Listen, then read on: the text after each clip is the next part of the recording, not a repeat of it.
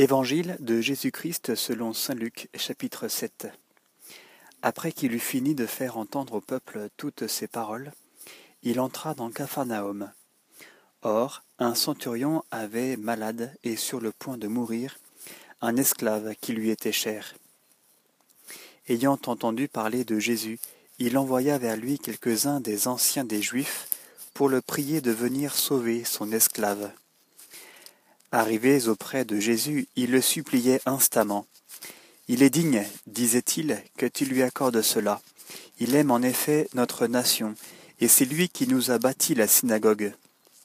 Jésus faisait route avec eux, et déjà il n'était plus loin de la maison, quand le centurion envoya des amis pour lui dire Seigneur, ne te dérange pas davantage, car je ne mérite pas que tu entres sous mon toit.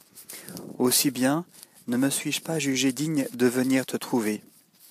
Mais dis un mot et que mon enfant soit guéri, car moi qui n'ai rang que de subalterne, j'ai sous moi des soldats, et je dis à l'un va, et il va, et à un autre viens, et il vient, et à mon esclave fais ceci, et il le fait. En entendant ces paroles, Jésus l'admira, et se retournant, il dit à la foule qui le suivait, je vous le dis, pas même en Israël, je n'ai trouvé une telle foi. Et de retour à la maison, les envoyés trouvèrent l'esclave en parfaite santé. Et il advint ensuite qu'il se rendit dans une ville appelée Naïn. Ses disciples et une foule nombreuse faisaient route avec lui. Quand il fut près de la porte de la ville, voilà qu'on portait en terre un mort, un fils unique dont la mère était veuve. Et il y avait avec elle une foule considérable de la ville. En la voyant, le Seigneur eut pitié d'elle et lui dit Ne pleure pas. Puis, s'approchant, il toucha le cercueil et les porteurs s'arrêtèrent. Et il dit Jeune homme, je te le dis, lève-toi. Et le mort se dressa sur son séant et se mit à parler, et il le remit à sa mère. Tous furent saisis de crainte, et ils glorifiaient Dieu en disant Un grand prophète s'est levé parmi nous, et Dieu a visité son peuple et ce propos se répandit à son sujet dans la Judée entière et tout le pays d'alentour. Les disciples de Jean l'informèrent de tout cela. Appelant à lui deux de ses disciples, Jean les envoya dire au Seigneur Es-tu celui qui doit venir, ou devons-nous en attendre un autre?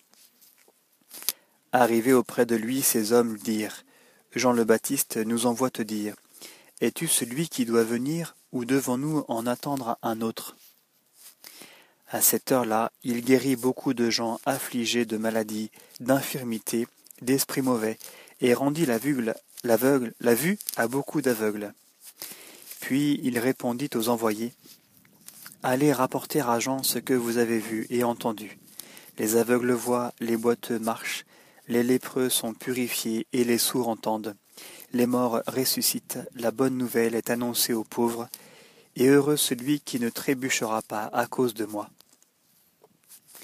Quand les envoyés de Jean furent partis, il se mit à dire aux foules au sujet de Jean. Qu'êtes-vous allé contempler au désert Un roseau agité par le vent? Alors qu'êtes-vous allé voir Un homme vêtu d'habits délicats? Mais ceux qui ont des habits magnifiques et vivent dans les délices sont dans les palais royaux. Alors qu'êtes-vous allé voir un prophète Oui, je vous le dis, et plus qu'un prophète. C'est celui dont il est écrit Voici que je vois mon messager en avant de toi pour préparer ta route devant toi.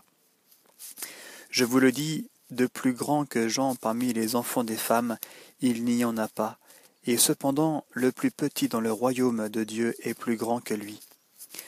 Tout le peuple qui a écouté, et même les publicains, ont justifié Dieu en se faisant baptiser du baptême de Jean. Mais les pharisiens et les légistes ont annulé pour eux le dessein de Dieu en ne se faisant pas baptiser par lui.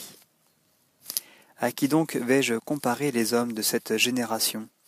À qui ressemblent-ils Ils ressemblent à ces gamins qui sont assis sur une place et s'interpellent les uns les autres en disant Nous vous avons joué de la flûte et vous n'avez pas dansé. Nous avons entonné un chant funèbre et vous n'avez pas pleuré. Jean le Baptiste est venu en effet ne mangeant pas de pain ni ne buvant de vin, et vous dites il est possédé. Le Fils de l'homme est venu, mangeant et buvant, et vous dites, Voilà un glouton et un ivrogne, un ami des publicains et des pécheurs, et la sagesse a été justifiée par tous ses enfants. Un pharisien l'invita à manger avec lui. Il entra dans la maison du pharisien et se mit à table. Et voici une femme qui dans la ville était une pécheresse. Ayant appris qu'il était à table dans la maison du pharisien, elle avait apporté un vase de parfum. Et se plaçant par derrière, à ses pieds, tout en pleurs, elle se mit à lui arroser les pieds de ses larmes. Et elle les essuyait avec ses cheveux, les couvrait de baisers, les oignait de parfums. À cette vue, le pharisien qui l'avait convié se dit en lui-même, Si cet homme était prophète, il saurait qui est cette femme qui le touche et ce qu'elle est, une pécheresse. Mais prenant la parole, Jésus lui dit, Simon, j'ai quelque chose à te dire. Parle, maître, répondit-il. Un créancier avait deux débiteurs. L'un devait cinq cents deniers, l'autre cinquante. Comme il n'avait pas de quoi rembourser, il fit grâce à tous deux. Lequel des deux l'en aimera le plus? Simon répondit, Celui-là, je pense, auquel il a fait grâce de plus. Il lui dit, Tu as bien jugé. Et se tournant vers la femme, Tu vois cette femme? dit-il à Simon, Je suis entré dans ta maison, et tu ne m'as pas versé d'eau sur les pieds. Elle, au contraire, m'a arrosé les pieds de ses larmes, et les a essuyés avec ses cheveux. Tu ne m'as pas donné de baiser, elle, au contraire, depuis que je suis entré, n'a cessé de me couvrir les pieds de baisers. Tu n'as pas répandu d'huile sur ma tête, elle, au contraire, a répandu du parfum sur mes pieds. À cause de cela, je te le dis, ses péchés, ses nombreux péchés lui sont remis parce qu'elle a montré beaucoup d'amour. Mais celui à qui on remet peu montre peu d'amour. Puis il dit à la femme, Tes péchés sont remis. Et ceux qui étaient à table avec lui se mirent à dire en eux-mêmes, qui est-il celui-là qui va jusqu'à remettre les péchés? Mais il dit à la femme, Ta foi t'a sauvée, va en paix.